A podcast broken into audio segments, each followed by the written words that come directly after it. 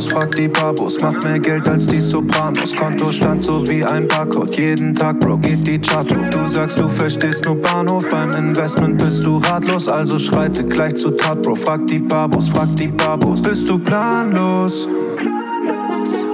Frag die Babos. Hallo liebe Babinas, hallo liebe Babos, willkommen zu einer neuen Folge der Investment Babos. Ähm, heute äh, eine ganz besondere Folge. Heute geht es nämlich um das Thema, wie gründet man einen Fonds bzw. eine Fondsgesellschaft. Äh, da haben wir ganz äh, interessante Gäste heute dabei, aber ich begrüße wie immer erstmal Endrit. Hallo Endrit, wie geht's dir? Hallo Michael, grüß dich. Ja, Grüße aus Frankfurt. Mir geht es soweit ganz gut. Wir haben heute eine der spannendsten Themen überhaupt, denn ich weiß, viele Leute fragen sich, wie werde ich Portfolio-Manager oder wie kann ich meinen eigenen Fonds gründen. Viele haben viele tolle Ideen da draußen, aber das Ganze ist doch aufwendiger, als man glaubt. Und dazu haben wir heute zwei Gäste, die das Ganze schon gemacht haben, erfolgreich gemacht haben. Und äh, ich begrüße heute Patrick Linden von Claton und auch meinen Chef Philipp Röhm von Shareholder Value Management. Jungs, ich grüße euch. Hallo. Hallo, guten Tag. Ja, das äh, wissen viele nicht. Äh, also äh, nicht, dass wir unsere Chefs einladen, äh, um hier äh, zu schleimen. Äh, man muss auch im Vorfeld direkt sagen, was im Podcast passiert, bleibt im Podcast. Also es ist nicht abmahnungswürdig. Ähm, aber was viele nicht wissen, ist, Patrick Linden ist Partner von Clatron Associé und hat in Deutschland praktisch oder die Firma nach Deutschland gebracht, hier von null gestartet. Und Philipp Prömm ist Vorstand von ähm, Shareholder Value und äh, kennt sich mit dem Thema einen Fonds von 0 auf 100 bringen in dem Sinne sehr gut aus. Deshalb würde ich vorschlagen, dass ihr euch erstmal vorstellt. Philipp, willst dich kurz vorstellen und so kurz deine Vita für unsere Zuhörer erläutern? Oh, meine Vita. Ja, erstmal vielen Dank für die Einladung, äh, den beiden Babos. Und ähm, ich freue mich natürlich sehr, dass ich heute hier sein darf und vielleicht auch mal einen nicht ganz alltäglichen Werdegang zu schildern. Ähm, ich bin nämlich selber äh, in Stuttgart groß geworden, das heißt, ich bin ein Schwabe, äh, ich war ein Waldorfschüler. Ähm, ja, Namen tanzen habe ich auch gelernt, wobei ich war so schlecht, die dachten immer, ich heiße Brunhilde. Äh, nichtsdestotrotz habe ich dann den komischen Weg gewählt, dass ich von der Waldorfschule zur Uni bin und BWL studiert habe. Ich hatte Kunst, LK und Mathe, nur mit Kunst, wie sollst du da eine Familie erlernen? Also habe ich BWL studiert, bin dann zu einer Schweizer Großbank gekommen und habe da erstmal eigentlich gelernt, was Fonds ist, sind, beziehungsweise wie Fondsvertrieb im großen Stil funktioniert. Habe dann nach drei Jahren meine eigene Fondsvertriebsplattform Fundmatrix gegründet, die ich fast zehn Jahre lang geführt habe, um dann schließlich äh, dem Frank Fischer zum wiederholten Male über den Weg zu laufen und äh, habe mich dann eben 2012 der Shareholder Value hier in Frankfurt angeschlossen und dem Frank geholfen, die Fonds hier etwas größer zu machen. Das mal in kurz in Summe zusammengefasst. Ansonsten wohne ich im beschaulichen Bad Nauheim, habe eine Frau, zwei Kinder und inzwischen einen Hund. Insofern äh, alles, was man braucht, um eine komische Isolation zu Hause einigermaßen wohl unbeschadet zu überstehen. Ja, von der äh, Waldorfschule zur Fondsgesellschaft. Ich wusste gar nicht, dass das erlaubt ist. Äh, ich dachte, da gibt es eine Regel, die sowas verbietet. Patrick, äh, warst du auch auf einer Waldorfschule? Ja, ich habe klassisch äh, angefangen, also ich war nicht auf der Waldorfschule, ich habe klassisch Abitur gemacht auf einem Gymnasium und ähm, bin danach nach äh, Zivildienst dann äh, bei der Bank eingestiegen, habe Bankkaufmann gemacht, nach der Bankausbildung VWL studiert an der Uni in Bonn und äh, bin über einen alten Weggefährten aus der Bank dann äh, in das unabhängige Fondsberatungsgeschäft reingekommen bei einer Firma, die nannte sich AdvisorTech, ähm, die letztendlich äh, Anlageberatern geholfen hat, äh, ja, Kunden zu betreuen, zu beraten. Und das war damals schon sehr, sehr innovativ und ähm, habe dann äh, verschiedene Stationen gehabt, bin letztendlich bei einem Online-Broker gewesen, wo ich das äh, Firmenkundengeschäft betreut habe, weil die damals schon mit Vermögensverwaltern zusammengearbeitet haben und äh, habe das fast vier Jahre gemacht. Und ähm, nachdem ich ja ein bisschen internationaler arbeiten wollte, ich habe internationalen familiären Hintergrund, meine Mutter kommt aus Frankreich und ähm, ich bin zweisprachig aufgewachsen, spreche also Französisch und äh, Deutsch und habe dann über die Arbeit in meiner nächsten Position ähm, bei einer Ratingagentur gearbeitet, war dort viel in London und in Frankfurt unterwegs bei Standard Poor's und ähm, habe dort also wirklich einen umfangreichen Überblick bekommen über das internationale Fondsgeschäft, welche Gesellschaften letztendlich gut gemanagt äh, sind, welche mittelmäßig oder schlecht gemanagt sind, weil wir dort qualitativ die Firmen und die Fonds entsprechend analysiert und untersucht haben. Und über den Kanal bin ich dann auf meine heutige Firma äh, getroffen. Die nannte sich damals Rouvier Associé. Ähm, vor einigen Jahren hat uns der Gründer verlassen und äh, so haben wir letztes Jahr einen Namenswechsel vollzogen, ähm, um einfach mal das zu unterstreichen, was wir heute tun. Äh, das steht für Klarheit und Transparenz. Wir heißen heute Clachtin Associé ähm, und das mache ich jetzt seit fast zehn Jahren hier in Deutschland äh, für diese Firma. Sehr spannend. Äh, ich habe jetzt einen gemeinsamen Nenner sofort erkannt, denn ich weiß, der Philipp kann auch sehr gut Französisch. Äh, ich glaube, wir beide, Michael, sind die zwei, die gar kein Französisch, zumindest ich habe es in der Schule gelernt, aber. Ja, also nicht so gut. Äh, wir sprechen ja für andere Sprachen, ne? Je m'appelle Investment Babo. Nee, wunderbar. Sehr interessante Geschichten. Jetzt kommt die heiße Frage natürlich. Ähm, wie gründet man überhaupt einen Investmentfonds? Und wir haben jetzt hier zwei äh, unterschiedliche Gesellschaften. Zum einen eine Gesellschaft aus Frankreich und zum anderen eine Gesellschaft äh, aus Deutschland. Also hier die Shareholder Value, wir und äh, Claton aus Frankreich. Und äh, erstmal, wie gründet man einen Fonds? Das Wesentliche natürlich. Und was sind dann die wesentlichen Unterschiede zwischen einer Fondsgründung in Frankreich und äh, in Deutschland? Äh, vielleicht fängst du damit an, Philipp. Ähm, wie gründet man einen Fonds? Äh, ich würde sagen, am besten gar nicht. Super, das war's. so, nee, nee, Spaß beiseite. Äh, ich hatte natürlich den Vorteil, als ich hier angefangen habe 2012, dass wir schon zwei Fonds hatten, die auch jeweils äh, schon ein, ein, wenig Volumen hatten. Und die Kunst ist es, einen Fonds über die 100 Millionen zu bringen, damit er mal irgendwann wirklich anfängt und größer werden kann und läuft als sogenannter Vertriebsschlager. Da können wir gerne nachher nochmal im Detail ein bisschen näher drauf eingehen. Insofern, wir haben dann später auch hier nochmal selber Fonds initiiert und aufgelegt. Nur die große Kunst bei der Fondsauflage, und es würde mich wundern, wenn das in Frankreich so viel anders ist, ist erstmal ein gewisser Betrag an Startkapital zusammenzutragen. Auf der anderen Seite braucht man natürlich auch eine Infrastruktur, das heißt, man braucht eine Depotbank, man braucht eine Fondsverwaltungsgesellschaft, eine KVG, man braucht ähm, eine Trading Desk, man braucht eine sogenannte Lizenz als Portfolio Manager. Das sind eigentlich alles verschiedene Bausteine, die man zusammenstecken muss, um einen Fonds gründen zu können. Und insofern ähm, braucht es sehr viel Vorarbeit, sehr viel Zeit. Man muss Prospekte äh, schreiben, was Monate dauert. Man braucht Genehmigungen durch die BaFin oder durch die Luxemburger Aufsicht. Und insofern ähm, kann man alles machen. Ich persönlich habe das schon viele Male gemacht in meiner Vergangenheit und äh, es ist jedes Mal wieder eine neue Herausforderung. Und die größte Kunst bei der ganzen Geschichte ist eben hier äh, den Anfangsstartgeldbetrag zusammenzubringen.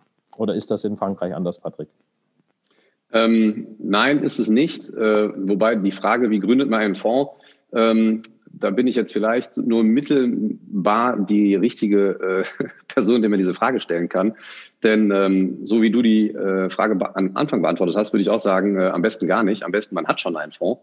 Ähm, natürlich ist das schwierig, aber die, äh, den großen Vorteil, den ich jetzt hatte, ähm, war, dass äh, unsere Firma wirklich schon ähm, zwei Fonds seit 1991 in der Pipeline hat, die äh, sehr erfolgreich in Frankreich schon vertrieben wurden, aber die in Deutschland noch überhaupt gar keiner kannte. Und äh, letztendlich mein Auftrag, ähm, als ich bei Clachtin Associé dann eingestiegen bin mit einem Partnervertrag sozusagen im Gepäck, ähm, war es wirklich äh, ja unter dem Gedanken, irgendwann selbstständig auch an dieser Firma beteiligt zu sein, ähm, dieses äh, den Namen und auch den das Produkt hier in Deutschland bekannt zu machen. Und äh, ich gebe dir recht, äh, am Anfang kennt dich kein Schwein und ähm, du kannst, wenn du gute Ergebnisse hast, auch überzeugen und kriegst auch Termine und kannst die Türen aufstoßen. Am Ende musst du hinterher dann aber auch irgendwann äh, entsprechend liefern. Und gerade in der Anfangszeit ist es äh, viel, viel administrative Rennerei, die man hat. Man muss sich mit der BaFin auseinandersetzen. Man muss mit vielen Datenbankprovidern reden, damit die ganzen ähm, Daten, die man täglich liefern muss, das sind äh, Steuerdaten, das sind Kursdaten, ähm, das sind Prospekte, äh, regulatorische Dokumente etc. pp, die letztendlich über verschiedenste Kanäle dann äh, am Ende des Tages über den Berater zum Kunden gelangen müssen. Und dieses Terrain, das muss halt erstmal ebnen. Du musst das vorbereiten, damit dein Produkt überhaupt handelbar ähm, ist. Und äh, allein das hat für mich schon fast ein, ein Jahr gedauert, ein gutes Dreiviertel, ähm, bis wir diese Grundlagen geschaffen hatten ähm, bevor dann der Vertriebsstart ähm, ja erste Investoren für den Fonds zu gewinnen überhaupt loslegen konnte. Und wenn man jetzt einen Fonds von der Pike auf überhaupt auflegen will, dann dauert das Ganze natürlich noch viel ähm, länger. Also ähm, um vielleicht auf die Urgeschichte unserer Firma zurückzugehen, die ins Jahr 1986 zurückgeht. Da war es dann tatsächlich so, dass ähm, am Anfang der, ähm, der Herr Rouvier und äh, seine, seine, seine zwei Partner ja, die Kunden erstmal in einem in diskretionären Mandaten, also direkt betreut haben. Und erst als ein gewisses Volumen dann ähm, äh, vor, vorhanden war, wo man sagen konnte, okay, am Ende bekommt sowieso jeder Kunde ähm, mehr oder weniger den gleichen Investmentansatz. Da hat man dann 1991 äh, sich ein Herz gefasst und äh, eben die zwei Fonds äh, aufgelegt, den Clartin Valeur und den Clartin Patrimoine, die übrigens in diesem Jahr äh, ihren 30. Geburtstag feiern werden im, äh, im Juni. Und ja, wenn äh, nichts schief läuft, dann werden wir auch eine große Party machen, in der Hoffnung, dass es dann geht. Ja, mal schauen. Also man kann schon mal festhalten, aber die Frage kriegen wir relativ offen. Ich habe schon äh, vor Jahren geantwortet. Also was du brauchst, ist auf jeden Fall schon mal Geld ähm, und äh, vor allem aber auch Zeit, ne? weil äh, hört sich ja jetzt alles viel unspektakulärer an, als der eine oder andere äh, sich vielleicht äh, das äh, erhofft hat, weil das hören wir natürlich immer mal wieder, dass das so ein interessanter Business ist und wie wird man denn Fondsmanager, äh, da äh, sage ich immer, ja, bewerbt euch äh, bei so einer Großbank. Äh, und dann kommt oft, nee, nee, ich will ja schon so mein eigenes Ding. Ähm, und das geht heute auch darum, den Leuten mal so ein bisschen aufzuzeigen, realistisch, was so möglich ist. Was ist denn so ein Zeitansatz ähm, und eine Summe, die man braucht? Könnt ihr das so ein bisschen quantifizieren? Also wie viel Zeit, wenn ich jetzt sage, ich habe eine unfassbar geile Idee, ich mache jetzt den Babo-Fonds auf äh, und äh, äh, wir haben da die totale Strategie entwickelt, äh, der nächste Crash kommt sicher, wir gehen einfach short auf alles.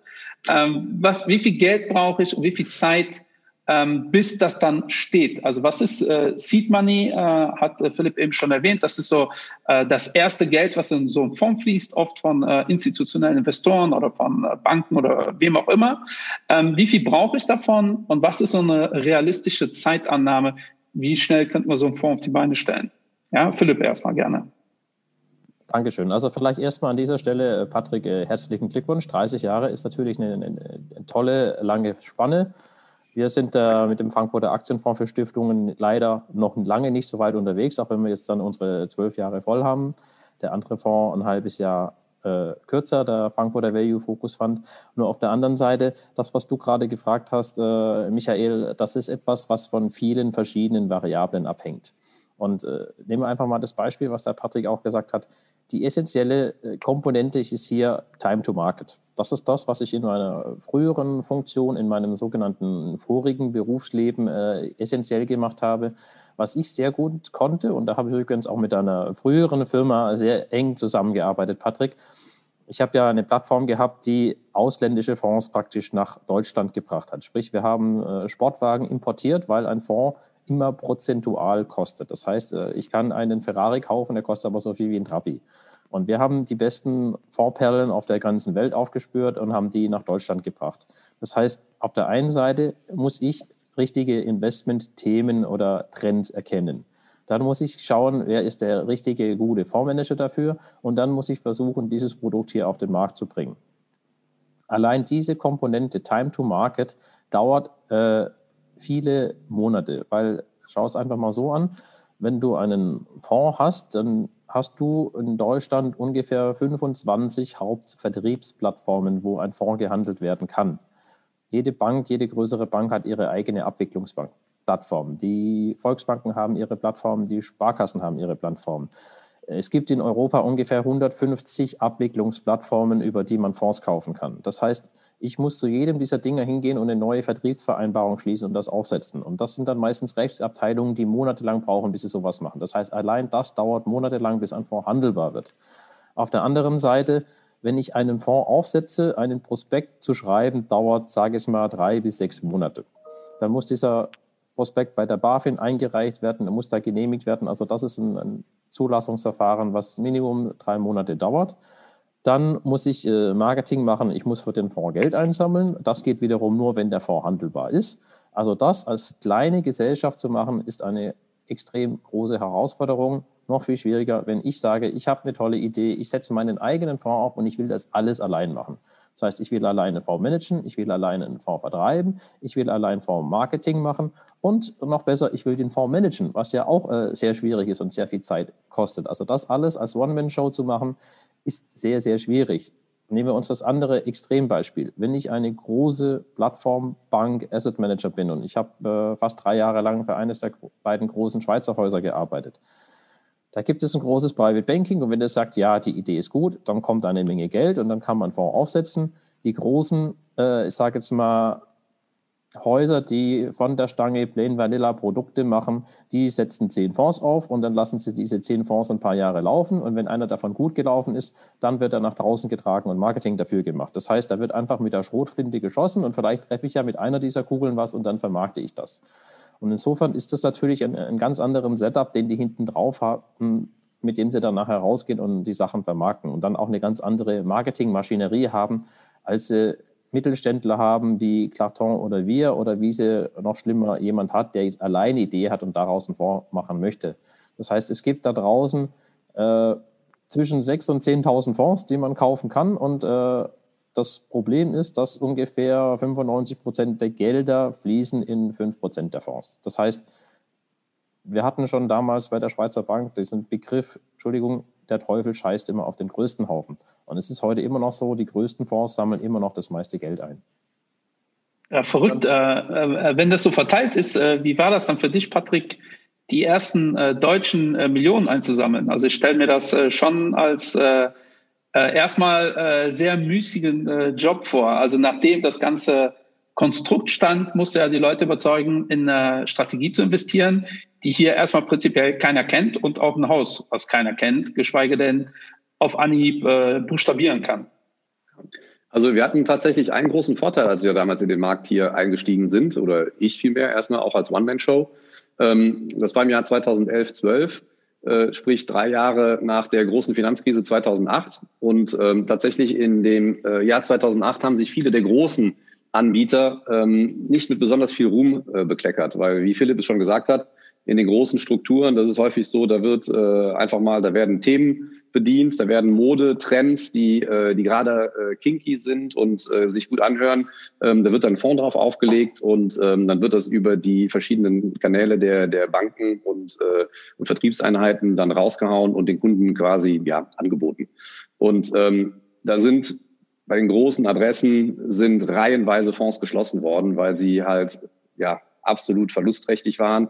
Die Track Records waren ähm, nicht mehr verkaufbar, also die Vergangenheitshistorie war eigentlich nicht mehr in den Mann zu bringen.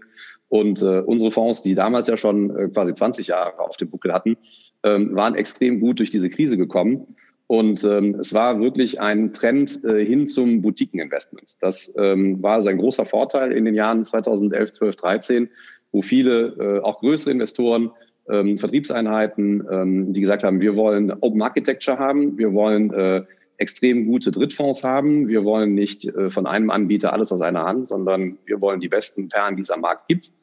Und da wir tatsächlich eine extrem gute Performance mit einem Produkt hatten, was es so in der breiten Masse nicht gab, ähm, war das das richtige Produkt zum richtigen Zeitpunkt. Und es hat schon anderthalb Jahre gedauert, bis es überhaupt den ersten äh, Kunden dann begrüßen durfte in unserem Fonds. Und äh, das kostet dann am Anfang schon etwas Nerven.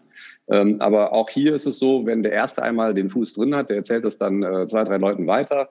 Ähm, und das hat dann irgendwann hat das dann so einen gewissen Effekt genommen, äh, dass wir immer mehr äh, Einzelberater überzeugt haben. Dann kamen dann Strukturen dazu bis hin, dass wir richtig bei Vertriebsorganisationen dann auf die Vertriebslisten auf äh, Grundlage des Drucks der Berater gekommen sind und ähm, so dann äh, irgendwann der Erfolg ähm, mit einer konsequenten Arbeit dahinter natürlich, mit einem Reporting und mit einer extrem ähm, nahen Betreuung ähm, dann dazu geführt hat, dass wir auch unsere Erfolge dann feiern konnten.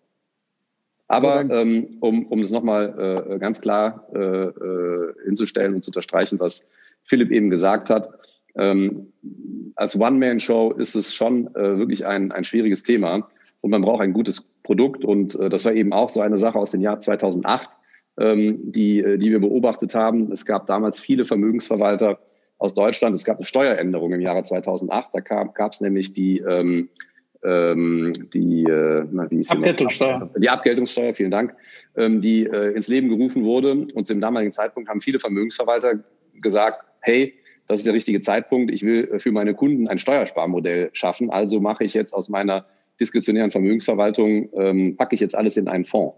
Und äh, da sind reihenweise Vermögensverwalter wirklich auf der Nase gelandet, weil die Fonds grottenschlecht hinterher, sehr transparent natürlich waren und grottenschlecht abgeschnitten haben. Ähm, und davon sind reihenweise die Fonds dann wieder geschlossen worden und die Vermögensverwalter sind zurückgekehrt zum diskretionären, nicht vergleichbaren äh, Aktienportfolio-Management zurückgekehrt. Äh, das heißt, man muss sich auch immer vor Augen führen, dass wenn man so einen Fonds aufsetzt, dass man absolut vergleichbar und total transparent ist. Ähm, wir haben es sogar im Namen festgeschrieben mit Clartin, ja, für Clarté und so weiter. Äh, da stehen wir für. Aber ähm, das ist etwas, was äh, äh, die Kunden sehr schätzen aber was auch sehr ehrlich ist, was einem auch als Bumerang zurückkommen kann in Zeiten, wenn es mal nicht so gut läuft. Also ich fasse einfach mal zusammen, liebe Babos und Babinas, einen Fonds aufzulegen ist relativ langweilig und unspektakulär. Also es hat jetzt keine richtige Dynamik, aber bis es läuft und wenn es läuft, dann kann ich auf jeden Fall bestätigen, kann es auch richtig Spaß machen. Also die ganze ja, neuen Kunden, die dazukommen und ähm, Jetzt wäre meine Frage in Bezug auf Vertrieb, denn wir haben jetzt ein bisschen so die Regulatorik verstanden, was gehört alles dazu. Das Thema Seed Money ist wesentlich. Ähm, ich würde jetzt einfach mal sagen, also mit 5 Millionen muss man dabei sein, Seed Money. Äh, alles, was unter 5 Millionen ist jetzt meine Behauptung, ist dann eher schwieriger oder wie, wie, siehst du das, Philipp? Nur ganz kurz, bevor ich dann auf das Thema Vertrieb eingehe. Also Seed Money, also gibt es eine Grenze? Kann man auch mit 500.000 einen Fonds auflegen? Also die Frage stimmt, die hatte der Michael vorhin ja schon gestellt, da sollten wir vielleicht auch noch kurz drauf eingehen. Ähm, grundsätzlich ähm, gibt es da nicht eine wirkliche Grenze. Ähm, wenn man einen normalen Standardfonds anschaut, der hat Kosten von, ich sage jetzt mal, je nachdem, wie er konstruiert ist, zwischen ein oder zwei Prozent. So, das heißt, ich kann das einfach als äh, Milchmädchenrechnung andersrum machen. Ein Fonds hat ein Break-Even ungefähr ab 20 Millionen weil er Fixkosten hat, was ein Aufsetzen eines Prospekts ECC kostet ungefähr 100.000 Euro. Ja, einen Fonds laufend zu administrieren kostet ungefähr 30.000 Euro. Fondsmanagement kostet doch mal ähnlich doppelt wahrscheinlich on top. Das heißt, da bin ich bei Kosten.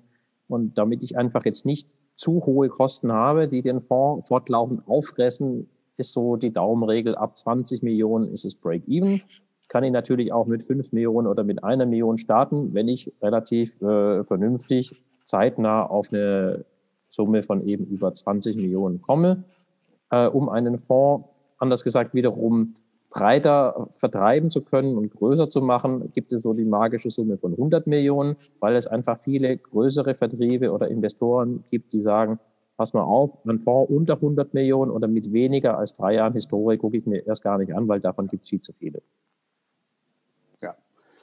Dann äh, kommen wir zu dem Thema Vertrieb, denn äh, wir sind hier alle vier Vertriebsmitarbeiter und äh, wir machen nichts anderes, als äh, auf Messen unterwegs zu sein. Gut, jetzt in der Corona-Krise hat sich einiges geändert. Äh, jetzt meine Frage, was, womit habt ihr die beste Erfahrung gemacht? Ähm, jetzt einfach mal ganz blöd gestellt die Frage, muss man auf Messen jeden Tag unterwegs sein? Äh, sollte man auch Kunden jeden Tag telefonieren oder sollte man über E-Mails Vertrieb machen. Äh, was ist dann der Weg? Äh, den Fonds haben wir jetzt aufgelegt. Wie schaffen wir das, den Fonds jetzt äh, groß zu machen? Über, den, über welche vertriebliche Kanäle beispielsweise? Was, was, was funktioniert am besten für euch? Willst du anfangen, Patrick? Ja, ich kann vielleicht mal aus der, aus der Vergangenheit anfangen. Also ich habe ja schon mal das Thema äh, genannt, Open Architecture. Und, ähm, und der Geschmack an Boutiquen, der äh, Anfang 2011, 12 äh, herrschte nach der Finanzkrise. Ähm, ich glaube, es kommt tatsächlich immer so ein bisschen darauf an, was hat man für ein Produkt und ähm, an, welche, an welche Zielgruppe ähm, kann man dieses Produkt am Ende des Tages auch ganz, äh, ganz gut vermarkten.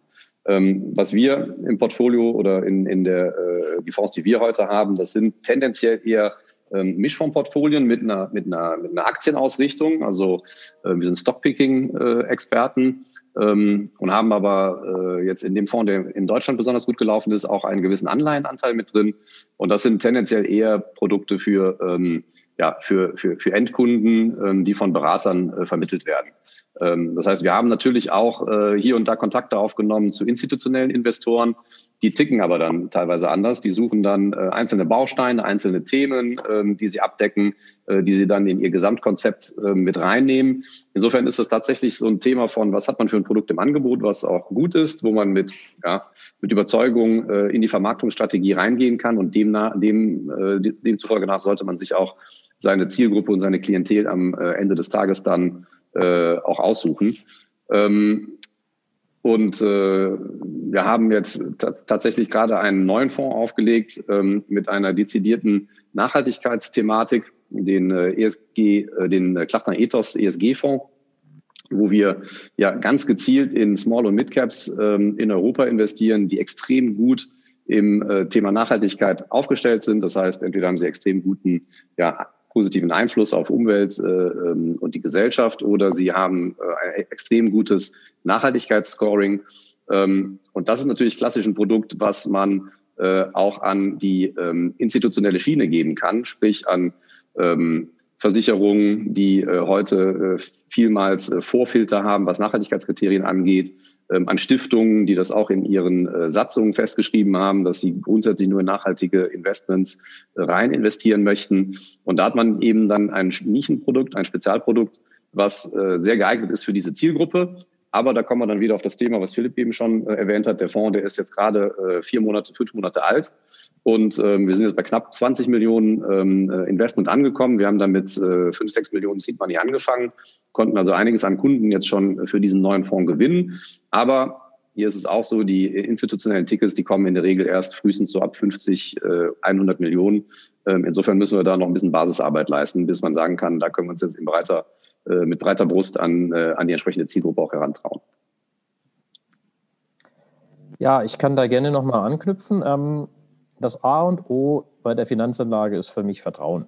Die Leute, wenn sie uns ihr Geld anvertrauen wollen oder dem eben schon, wie gesagt, an Vertrauen geht es um Vertrauen. Ja? Und Vertrauen kann ich mir natürlich über einen langfristigen Track Record arbeiten. Im Endeffekt aber geht es meistens für mich um Köpfe. Und das ist eben bei uns wichtig, dass wir hier mit dem Frank Fischer unseren Chief Investment Officer und CEO haben, der jemand ist, äh, der da sehr glaubhaft rüberkommt.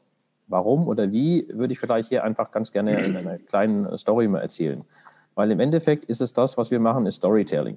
Und unser Firmengründer, der Herr Weißpfenning, hat über 20 Jahre lang Aktien in Aktien investiert über verschiedene Börsenclubs und ist dadurch wohlhabend geworden.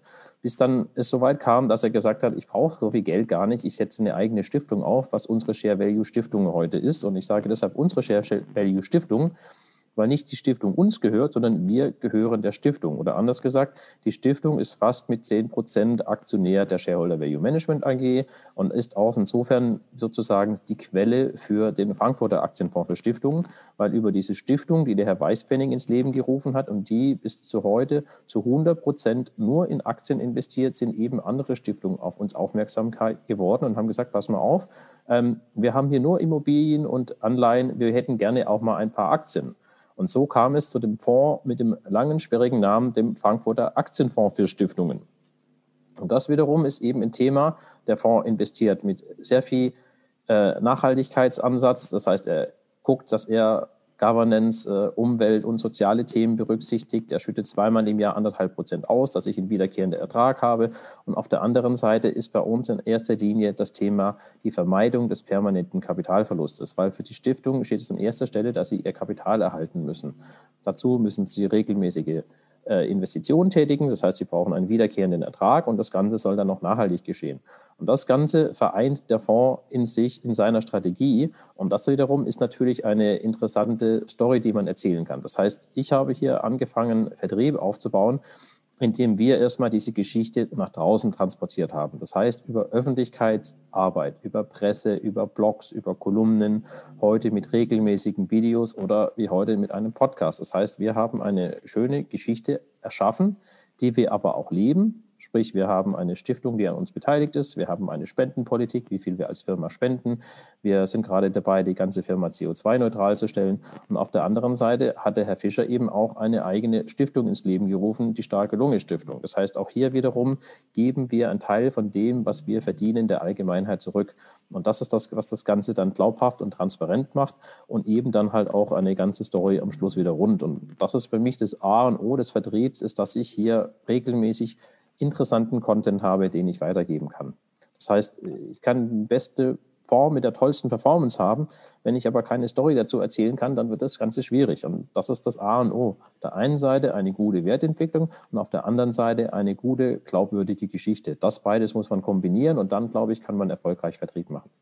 Also ich hake da äh, direkt gerne mal ein, weil äh, ich habe das in dem äh, einen oder anderen Podcast schon gesagt, aber ich wiederhole es auch gerne mal wieder, dass zwischen unseren Häusern kein Bezug existiert. Also wir sind einfach befreundete KHGs. Es gibt aber einige Überlappungen und Philipp hat gerade vergessen zu erwähnen, dass die Fluktuation bei ihm im Unternehmen auch sehr gering ist, vor allem im Vergleich zur Branche. Das gilt auch für äh, Claton. Das ist eigentlich eine Branche, vor allem im Vertrieb, ähm, muss ich äh, immer auf die Kärtchen gucken, um zu äh, schauen, äh, sind die denn auch bei der Firma, äh, die ich so in Erinnerung hatte.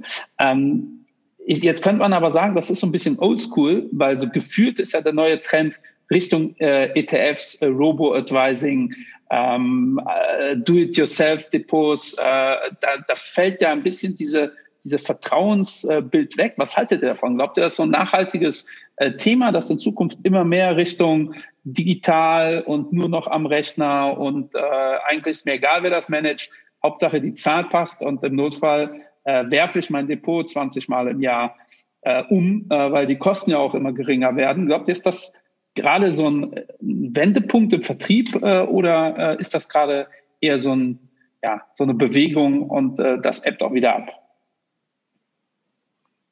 Ähm, ich kann den Ball gerne aufnehmen. Ähm, ich finde das eine, sehr spannende Frage, die mich schon seit vielen Jahren beschäftigt. Und das Thema ETF oder passive Investments ist ja nicht neu. Also auch das hat äh, gerade eben, ich sage jetzt mal mit der Finanzkrise damals äh, nochmal einen großen Wendepunkt genommen. Ja, bis zur Finanzkrise gab es eigentlich sogenannte traditionelle und alternative Investments. Das heißt, äh, das Thema Hedgefonds war damals noch äh, groß in Mode und so weiter. Ähm, man hat Themenfonds und einzelne Sachen gespielt. Und mit der Finanzkrise kam eigentlich zumindest in Deutschland dieses Thema mit den vermögensverwaltenden oder Mischfonds eigentlich erst auf. Danach, davor hat kein Hahn eigentlich nach äh, vermögensverwaltenden Fonds gekräht. Weil davor hat der Makler selber entschieden, was er in seine Portfolien reinpackt, wie er die bestückt. So, und dann sind die meiste oder viele davon eben, wie auch der Patrick es vorhin schon erwähnt hat, mit ihren eigenen Fonds und mit ihrer eigenen Vermögensverwaltung äh, ein bisschen auf die Nase gefallen. Und dann gab es eine Art Rückdelegation an die Fondsmanager. Das heißt, man sagt erstmal auf, Herr, Herr Flossbach, Herr Luca Pesarini, Herr Erhard, wie sie alle heißen, ihr habt das alle so toll gemacht, hier macht ihr das doch. Ich kaufe einfach nur noch zehn vermögensverwaltende Fonds in mein Depot und dann habe ich dieses Problem nicht mehr selber, dass ich mich darum kümmern muss, um die Asset Allocation. Und es äh, ist auch so, ich ziehe mir ja auch nicht selber die Zähne. Genauso wenig macht es Sinn, wenn jeder seine persönliche Asset Allocation macht. Auf der anderen Seite ähm, kam damit der Siegeszug der vermögensverwaltenden Fonds, auch der Siegeszug der ETFs ging damit einher. Das heißt, dann hat man eher aktive und passive Investments gemacht, anstatt äh, Long-Only und Alternative. Und dieses ganze Thema entwickelt sich weiter und ich glaube auch, dass das sicherlich in Zukunft noch sehr viel mehr in die digitale Schiene gehen wird nicht nur online im Vertrieb, sondern ich glaube auch, dass das Thema digitale Vermögensverwaltung sicherlich ein großes Thema für die Zukunft sein wird. Wahrscheinlich ist der Markt aktuell noch nicht da noch nicht bereit. Und das ist dann eben wie mit allen Dingen, die sich neu entwickeln, dass es dann eben hier wie Pilze aus dem Boden schießt und wahrscheinlich werden 10 Prozent davon überleben, weil einfach die meisten Ansätze überhaupt nicht ausgegoren sind. Weil es ist nun mal so, es gibt auch zigtausend Fonds da draußen. Und auch davon, wie schon vorhin erwähnt, verkaufen sich nur wenige, weil ich, brauche halt einfach nicht 2000 Aktien-Globalfonds, sondern ich brauche etwas, was unique ist, was anders ist, was sich unterscheidet. Und das Gleiche werden wir in der digitalen Welt erleben. Auch in der digitalen Welt brauche ich nicht 200.000 Online-Vermögensverwaltung, weil auch die braucht kein Mensch, sondern auch da wird es irgendwo so sein, dass es sich die Spreu vom Weizen trennt und dass dann eben hier eine Auslese stattfindet, dass Fusionen oder Schließungen stattfinden und dann wird der Markt sich irgendwann bereinigen. Aber trotzdem, ich meine, ich habe selber zwei Kinder, wenn ich mir die anschaue, was die machen, wo die reinschauen, ja, die, die werden nicht auf eine normale Bank laufen und da sich beraten lassen und 5% Ausgabeaufschlag zahlen und sie werden aber auch, äh, lesen aber auch nicht das Handelsblatt. Sondern auch das wird sich äh, in dieser Generation, glaube ich, komplett alles digital abspielen. Nichtsdestotrotz ist es wichtig, dass man irgendwo immer einen persönlichen Ansprechpartner hat, an den man sich wenden kann. Das heißt, ich glaube, auch da wird eine Kombination aus digital und persönlicher Beratung sehr wichtig sein. Ja, also das würde ich äh, genau so unterstreichen, wie du es jetzt zum Schluss gesagt hast, Philipp. Denn ähm, da sehen wir auch unseren Ansatzpunkt. Wir haben ja äh, eine ziemlich gute Balance aus Privatkunden, die wir direkt selber in äh, Paris betreuen. Und wir sind gerade im letzten Quartal letzten Jahres und jetzt auch in den ersten beiden Monaten dieses Jahres äh, 2020 trotz Pandemie ähm, haben wir neue Kunden akquirieren können und neue Kunden bei uns eingeholt, ähm, die Konten eröffnet haben, die sind mit Maske ins Büro gekommen. Warum? Weil sie den persönlichen Kontakt wollten. Also ich glaube, ähm, man muss differenzieren, äh, was die großen Häuser heute äh, anbieten, sind wir wieder bei der Industrie, über ETFs, über Robo-Advising und so weiter. Das sind, das sind alles Massenstrategien. Das sind Massenstrategien, wo es sich einfach nicht rentiert, mit einem, ich sag mal, äh, Kunden, der, äh, der vielleicht einen, einen, einen kleinen Sparplan macht. Für den Kunden an sich ist das wichtig und richtig, dass er das tut. Ähm, für die Bank an sich ist es aber ein zu großer Aufwand, ihm einen eigenen Berater an die Hand zu, äh, zu stellen. Und ähm, wenn, äh, wenn wir hier über aktives Management sprechen, dann sind wir tendenziell bei Kunden, die ähm, vielleicht sehr vermögend sind, die äh, ab einer gewissen Vermögensgröße da etwas stärker noch eingebunden werden wollen in den Entscheidungsprozess, die verstehen wollen, was eigentlich mit ihrem Geld äh, im Detail wirklich passiert. Ähm, so ist es in der Kommunikation, wie wir das immer wieder sehen. Ähm, und so verhält sich das eigentlich auch mit den Beratern. Ähm, das heißt, wir sehen, dass wir äh, äh, Anteile haben, die sind fluktuativ. Das sind letztendlich Berater, die haben aufgrund von Performance ähm, irgendwann mal gekauft, aber sich überhaupt gar nicht weiter mit dem Produkt auseinandergesetzt, wie sich das in welchen Marktphasen reagiert. Also das ist immer wieder erschreckend, was man teilweise von vermeintlichen äh, Anlageberater-Profis dann für Fragen bekommt, ja, warum hat denn Ihr Fonds jetzt so und so reagiert? Wo wir dann immer wieder sagen, ja, wenn Sie sich mal anschauen würden, was in dem Fonds eigentlich an Anlagen drin ist, dann würden Sie auch verstehen, warum der Fonds in welchen Marktphasen wie reagiert. Ähm, das machen halt ähm, nur die wenigsten. Und äh, die Berater, die wir jetzt schon seit, ja, ich sag mal, die, die am härtesten akquiriert wurden ähm, in meiner Anfangszeit aus den ersten äh, zwei, drei Jahren, ähm, die uns schon seit vielen Jahren begleiten und verfolgen und äh, genau wissen, was wir tun und auch genau wissen, wie wir in welchen Marktphasen reagieren, die halten auch schwierige Marktphasen wie im letzten Jahr äh, problemlos aus und äh, ja, sagen dann im Zweifel auch, ja, jetzt der Zeitpunkt, wo ich noch nachkaufen werde, weil ich verstehe, was ihr macht und es ist nachvollziehbar. Ähm, und ich denke, dass es äh, für beides weiterhin eine Koexistenz geben wird. Und ähm, diejenigen, die äh, ja, verstehen wollen und etwas tiefer reinschauen wollen und eine persönliche Betreuung haben wollen, ähm, das sind diejenigen, die äh, tendenziell sich auch mit den aktiven Strategien auseinandersetzen möchten.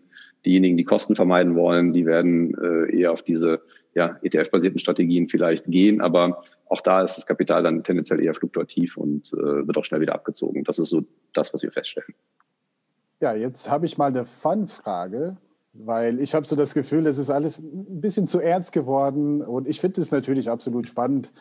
Äh, jetzt mal abgesehen von den hauseigenen Fonds, die ihr betreibt und äh, auch verkauft, was sind eure Top-Lieblingsfonds da draußen, äh, die ihr eventuell auch im Depot habt? Ne? Wenn das jetzt nicht zu viel verlangt ist, würde ich gerne erfahren, Patrick, erstmal mit dir anfangen. Was sind deine Top 5 Lieblingsfonds? Ähm, oder Strategien generell. Oder Strategien generell. Äh, oder vielleicht ETFs auch, was weiß ich denn? Also eine ETF-Strategie. Also, ja, ähm, also ich ähm, grundsätzlich bin ich aus Überzeugung, ähm, und das hat vielleicht auch was mit meiner Prägung aus meiner Anfangszeit in der, in der Bank zu tun, ähm, weil ich äh, ja in den Jahren, ähm, jetzt muss ich noch kurz zurückrechnen, wann das war, äh, ich glaube, es war so 96, 95, 96, 97, ähm, viel Geld mit Optionsscheinen verdient habe in sehr kurzer Zeit. Ähm, der Fehler ist, dass man irgendwann anfängt, linear das hochzurechnen. Ähm, wo das eine ganze Zeit lang sehr gut funktioniert hat, habe ich dann auch angefangen, Optionsscheine auf Kredit zu kaufen bis dann die Thailand-Krise äh, 98 kam und sich das Blatt gegen mich gewendet hat und ich plötzlich ähm, mit über 20.000 äh, damals D-Mark Schulden dastand und mir damals bei meiner Frau Geld leihen musste, ähm, um aus dieser Misere wieder herauszukommen. Nee, ja, ja, jetzt so. wird spannend. Ich, hab, habe sehr viel Lehrgeld gezahlt ähm, und haben mir dann geschworen, ich kaufe nie wieder auf Kredit ähm, sowas wie Optionsscheine, was halt einen Terminverfall hat und ähm, was sich auch nicht irgendwann wieder erholen kann. Insofern ist mein, äh, und da bin ich eben dann auch ganz ehrlich dann über die Jahre hinweg mit allem, was ich so erlebt habe, jetzt bei Klachtan gelandet. Weil wir schauen wirklich auf ähm, werthaltige Investitionen. Das heißt, äh, Firmen, die ähm, langfristig prognostizierbar sind und einen äh, möglichst dynamischen hohen Revenue haben, also einen hohen Umsatz haben und eine hohe Gewinnmarge in der Firma. Und da ist es am Ende des Tages eigentlich ähm, egal, äh, wie und wo ich äh, das mache.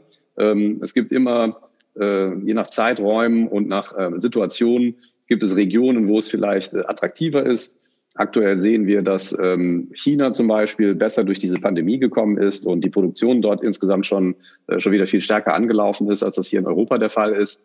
Ähm, insofern ist aktuell vielleicht die, äh, ähm, die, die Emerging Markets Schiene in Asien äh, interessant, da jetzt was zu machen. On the long run, ähm, das ist eben dann meine Überzeugung, wenn man, äh, wenn man eine einigermaßen gute Diversifizierung über die verschiedenen Regionen ähm, und auch über die verschiedenen äh, Sektoren hinbekommt, immer mit dem mit dem Fokus auf äh, die Firmen verdienen Geld und ich bezahle die Firmen nicht zu teuer, wenn ich, äh, wenn ich einsteige.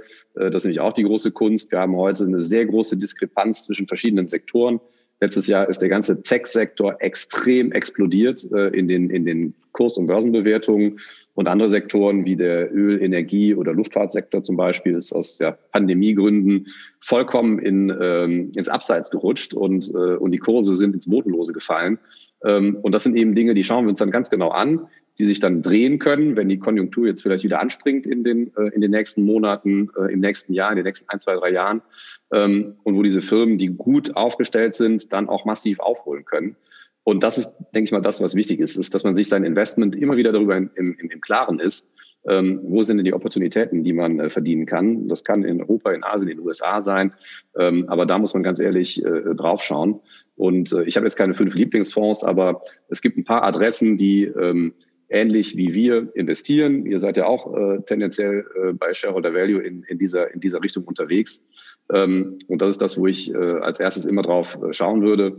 Und was ich definitiv vermeide, ähm, das sind äh, ja irgendwelchen Trends oder Hypes hinterher zu rennen, die, äh, die jetzt gerade total durch die Decke gehen, in der Hoffnung, dass man da jetzt noch, äh, noch auch noch äh, die, die Achterbahnfahrt dann mitmachen kann und was verdienen kann. Also Sachen, die keinen wirklichen wahren Wert haben, sondern die hochspekuliert sind.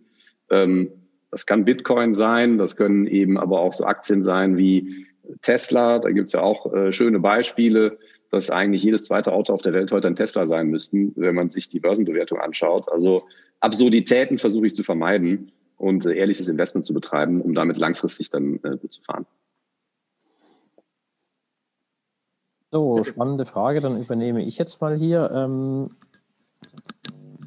ähm, schwierige Frage, weil ich habe ja zehn Jahre lang meine eigene ähm, Fonds-Plattform Fundmatrix betrieben und bin durch die ganze Welt getingelt und habe wirklich äh, sehr viele, sehr, sehr tolle Fondsmanager getroffen. Und am Schluss bin ich dann hier in Frankfurt beim Frank Fischer gelandet, weil ich einfach äh, bis heute nachhaltig davon überzeugt bin, dass er einen sehr tollen und spannenden Investmentansatz hat. Und an den habe ich mich über die Jahre hinweg äh, komischerweise auch immer mehr angepasst. Das heißt, ich hatte früher sicherlich auch äh, ein Portfolio, was sich aus vielen äh, tollen, spannenden und uns allen wohlbekannten Fonds und Fondsnamen äh, zusammensetzt oder zusammengesetzt hat. Ja, da haben sicherlich auch Sachen dazugehört, mit denen wir heute auf unserem Fondsgipfel noch unterwegs sind. Es gibt im Hause DE ein paar spannende Fonds. Es gibt im Hause AK tatsächlich ein paar ganz hervorragende und ausgezeichnete Fondsmanager, genauso wie sicherlich auch bei Claton.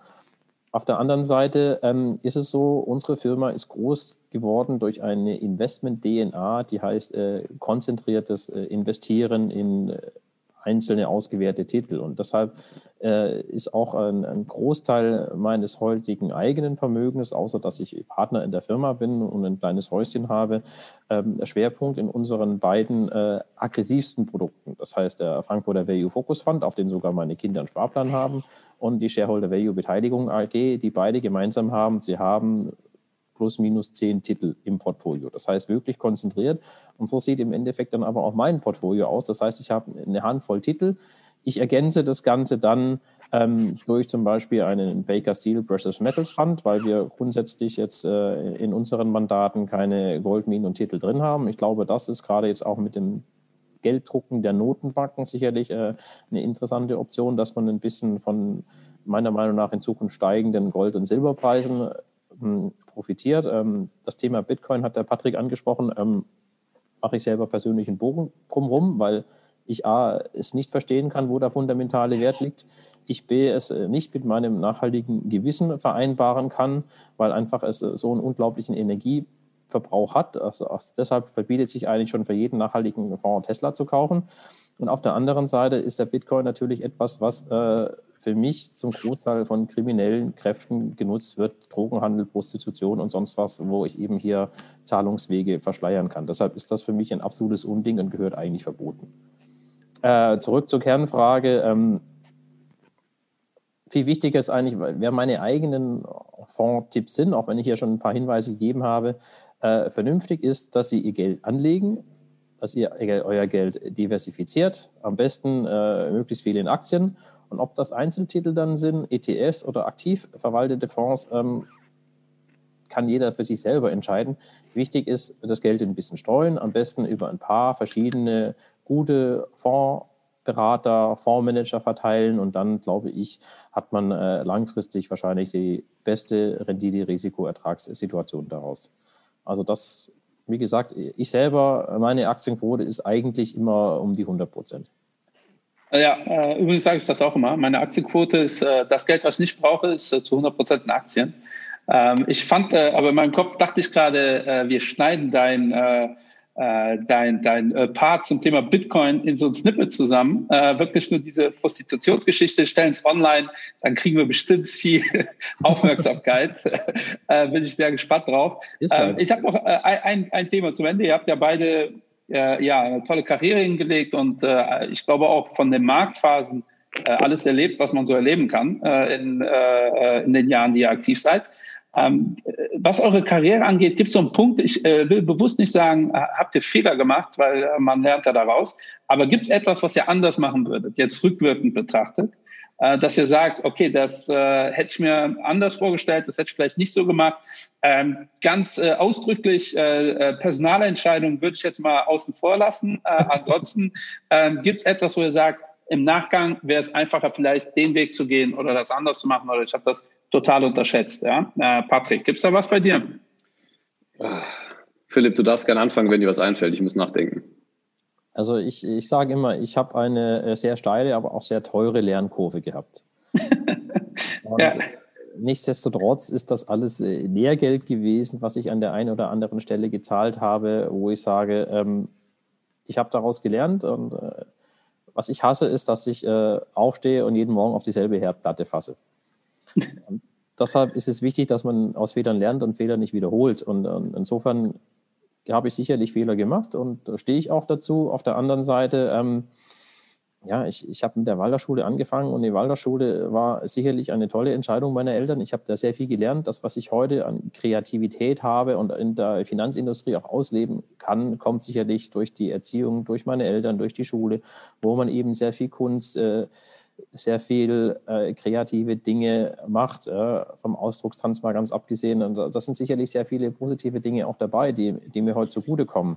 Und auf der anderen Seite habe ich dann eben die Abzweigung ge genommen in Richtung BWL und Wirtschaft, die sicherlich auch richtig war. Und dann bin ich erstmal zu einer Großbank gegangen und habe mir innen heraus angeschaut, wie funktioniert eine Großbank. Und auch das ist ein Erfahrungswert, wo ich im Nachhinein sagen kann, ganz sicherlich, ich möchte dahin nicht zurück. Nichtsdestotrotz habe ich daraus eben auch gelernt, wertzuschätzen, was es heute bedeutet, unabhängig zu sein, für eine selbstständige eigene Firma zu arbeiten. Weil das, was ich heute hier umsetzen und machen kann, in der Bank wäre ich immer irgendwo ein kleines Rädchen, was irgendwo mitläuft. Und das ist eben der, der fundamentale Unterschied. Und dann auch der nächste Schritt, eine eigene Plattform aufzusetzen und hier äh, über die ganze Welt tolle Fondsmanager zu treffen und nach Deutschland zu bringen, war ein unbezahlbarer Erfahrungsschatz, auch wenn das vielleicht finanziell jetzt nicht so der Mega-Burner war, aber auch das ist äh, nicht, nicht, wichtig, sondern viel wichtiger ist, dass man da, was man da mitnimmt und was man lernt und was man einfach daraus äh, halt auch zum Beispiel ich gelernt habe, ist, dass ich relativ schnell sehe, was ist ein guter und was ist nicht ein guter Fondsmanager. Und das sind eben auch solche Dinge, dass ich darüber gelernt habe, was macht ein erfolgreiches Produkt aus, ja. Nicht nur die Story, die ich schon erwähnt habe, die Performance, sondern halt auch den Charakterkopf, den ich verkaufe ja, der Mensch, die Qualität, äh, Integrität von Menschen, das ist das A und O. Wir haben eine treuhänderische Verantwortung, der müssen wir nachkommen. Das ist das Allerwichtigste. Und das sind alles Dinge, die setzen sich zusammen und das, das lerne ich nicht von heute auf morgen, sondern das lerne ich über die Zeit hinweg. Und deshalb Fehler, ja, ich bin oft äh, manchmal einfach viel zu ungeduldig. Ich will zu, viel zu schnell zu viele Dinge machen. Das ist ganz gut, dass der, der Frank Fischer ist, der da als Value Investor genau das Gegenteil ist. Der, der bremst dann immer und ich glaube, das wiederum ergänzt sich aber in, in Kombination ganz gut. Und insofern, ähm, Wir haben viele Fehler gemacht, aber ich glaube, wir lernen aus unseren Fehlern und kommen dadurch weiter. Sehr gut. Patrick, ist dir was eingefallen? Ja, das ist eigentlich eine gute Steilvorlage, weil ich das äh, ähnlich sehe. Ich bereue tatsächlich ähm, überhaupt nichts von äh, dem, was ich bislang so getan habe. Ich habe ja tatsächlich stufenweise mich die Wertschöpfungskette entlang gehangelt, bis ich dann irgendwann im Investment äh, gelandet bin. Also äh, von der klassischen Bank über einen Dienstleister, ähm, eine Ratingagentur äh, und jetzt im Investmentbereich. Ähm, und ich habe überall meine, ja, meine verschiedensten Erfahrungen gemacht, ähm, die sehr wertvoll waren. Äh, sehr beeindruckend fand ich tatsächlich das Jahr 2008, denn ich bin äh, bei, habe bei S&P angefangen am 1. Oktober 2008. Das war 14 Tage nachdem äh, die Lehman Bank kollabiert ist und ähm, bin dort in Canary Wharf gewesen. Das ist der Financial District von London. Und die ähm, ganzen Mitarbeiter von Lehman, die kamen alle mit ihren Kartons äh, aus dem Haus raus und liefen dann da unten in den Pub rein und waren alle sturzbetrunken abends. Ähm, und das ging die ganze Woche so und parallel stürzten die Börsenkurse ab. Und ich habe mich dann gefragt, war das der richtige Zeitpunkt, die Firma zu wechseln? ich habe es dann tatsächlich drei Jahre immerhin bei S&P ausgehalten. Mein Plan war eigentlich sogar noch länger da zu bleiben, aber dann kam eben die Gelegenheit bei äh, Rouvier und jetzt Clartin dann einzusteigen, die ich dann direkt am Shop äh, genutzt habe. Ähm, insofern in der Situation habe ich wirklich mich gefragt, was hast du hier gemacht? Warum hast du deinen Job aufgegeben und bist jetzt hier zu einer Ratingagentur gegangen? Wie bescheuert war das? Aber retrospektiv betrachtet war das natürlich eine super Entscheidung, weil wäre ich nicht bei S&P gelandet, wäre ich heute nicht bei, äh, bei Clartin. Und insofern ähm, hat alles immer seine Zeit und äh, ich glaube, die Erfolgreichen, das hört man ja immer wieder, sind diejenigen, die sich nicht ähm, aus der Ruhe bringen lassen, wenn sie mal umfallen, dann wieder aufstehen und weitermachen. Und ich denke, das ist ganz wichtig. Auch wenn man heute den Traum haben sollte, einen Fonds aufzulegen, ähm, dann muss man vielleicht ein paar Schritte nochmal zurückgehen, drüber nachdenken, was denn jetzt alles wichtig ist, bevor man äh, einfach losläuft und sich einen Plan machen. Und wenn es im ersten Moment nicht funktioniert, dann funktioniert es vielleicht beim zweiten oder dritten Versuch. Aber wenn man ein Ziel vor Augen hat, dann sollte man sich da auch nicht aus der Ruhe bringen lassen. Und ich denke, das ist ganz wichtig. Ja, ich glaube, es geht auch darum, ähm, ich sehe es übrigens ähnlich wie ihr, äh, Erfahrung zu sammeln und äh, so viel Input wie möglich sich äh, zu ziehen. Und das ist heute halt einfach einfacher möglich, äh, als äh, früher. Also ich äh, in meinem Kontext war das äh, während meines Studiums Investmentschwerpunkt, da habe ich mich gefragt, willst du eigentlich Fondsmanager werden? Ne? Das äh, macht ja schon Sinn, wenn man das studiert. Ähm, und dann habe ich mich damit beschäftigt und das war ganz klar, dass das auf gar keinen Fall eine Option für mich ist, äh, weil Fondsmanager war für mich damals Analyst bei einer Großbank, dann analysiert man vor sich hin, äh, hofft, dass man irgendwann äh, ein bisschen Verantwortung bekommt für irgendeinen Fonds, den, wie Philipp das eben gesagt hat, der da äh, rumlungert, den eigentlich keiner äh, für voll nimmt. Ähm, und ich kannte diese Boutiquenwelt gar nicht. Ja. Ich habe studiert 2005, 2004 war ich fertig, also vor der Krise. Also ich kannte keine einzige Boutique. Äh, hätte ich äh, äh, solche Beispiele oder würde ich äh, Unternehmen kennen wie Share oder Value oder äh, Rouvier zu dem Zeitpunkt, äh, wäre die Welt sicherlich eine andere. Das heißt aber nicht, dass ich das bereue, diesen Weg nicht gegangen zu sein. Es ist nur schade, dass man diese Informationen nicht früher schon sammeln konnte. Das ist das, was ich oft mir denke, hätte ich diese Informationen schon vor 15 Jahren gehabt. Ähm, und daher sehe ich das genau wie ihr. Das ist eigentlich nur äh, äh auf dem Weg hat das alles äh, seinen äh, Sinn und Zweck. Äh, Endrit, hast du noch eine Frage? Äh, ich hätte jetzt noch eine witzige Frage, aber bevor wir dazu kommen, äh, Michael, es ist nicht zu spät, denn äh, wir haben jetzt die Möglichkeit, wir haben viel gelernt heute. Wir legen unser Fonds auf. wir legen einen Investment Barbo Fonds auf, ja. der von beiden Häusern auch verwaltet wird und wir wissen, was zu tun ist und ja, vertrieblich ist ja so ein Crash-Fonds am einfachsten zu verkaufen. Also das, der Crash das haben wir auch gelernt. Sagen, wir machen einen, einen Investment Barbo Index und machen einen ETF. Auch gut, ja, auch, auch, auch, gut. Da können wir sagen, der Markt ist schuld. Ja, die, äh, der Babo-Markt äh, hat es verbockt. Wir Lass uns einfach dafür. mal die Community fragen. Äh, wir ja. haben die Gelegenheit bei YouTube. Äh, seid ihr interessiert an dem Investment Babo äh, ETF, Aktienfonds, wie auch immer, WKN-Nummer A0, Investment Bubble? Gut, das ist ja eher die ISE-Nummer, ne? Ja, glaube ich auch. Äh, ja, jetzt wäre meine letzte Fun-Frage wo seht ihr den DAX zum Jahresende? In Frankfurt. In Frankfurt, sehr gut. Auch die richtige Antwort. Nee, das war es eigentlich von meiner Seite auch. Das hat unheimlich viel Spaß gemacht mit euch Jungs. Ich freue mich, wenn wir wieder mal unterwegs sind. Äh, dieses Jahr hoffentlich mal wieder. Und äh, wir haben jede Menge gelernt. Noch dazu, was wir eh schon wussten, aber Wiederholung ist immer gut. Ich hoffe, dass die Community was daraus gelernt hat. Und wenn es irgendwelche Babos und Babinas da draußen gibt, die einen Investmentfonds auflegen wollen, ich hoffe, wir haben auch dazu unseren Beitrag geleistet. Und äh, das wäre es von meiner Seite. Wir haben mit unserem Investment Babo Song mittlerweile oder knapp 13.000 Views. Es ist noch ein langer Weg. Mein Ziel eine Million Views bis zum Jahresende. Möglich ist es noch.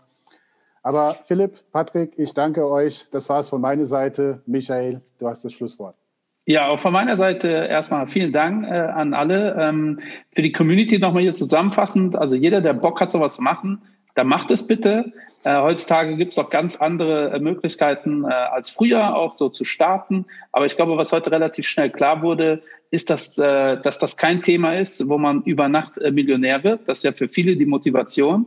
Ich glaube, äh, es wurde auch klar, dass wenn das die Motivation ist, dass man sich vielleicht nochmal Gedanken darüber machen sollte, ob das, die, ob das der richtige Weg ist, äh, weil sehr wahrscheinlich wird das dann nicht funktionieren. Äh, prinzipiell freuen wir uns aber natürlich, äh, wenn neue, junge, äh, äh kreative Fondsmanager äh, an den Start kommen oder halt generell äh, neue Investmentideen an den Start kommen, weil auch das könnte man raushören.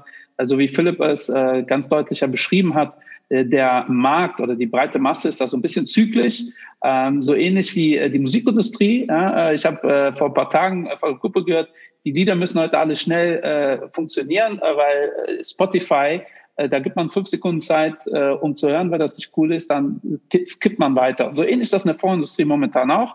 Also beschäftigt euch damit, zieht euch die Informationen, kontaktiert uns gerne zu dem Thema. Vielen Dank, lieber Patrick, äh, vielen Dank, lieber Philipp, vielen Dank, lieber Endrit. Bis die Tage. Ja.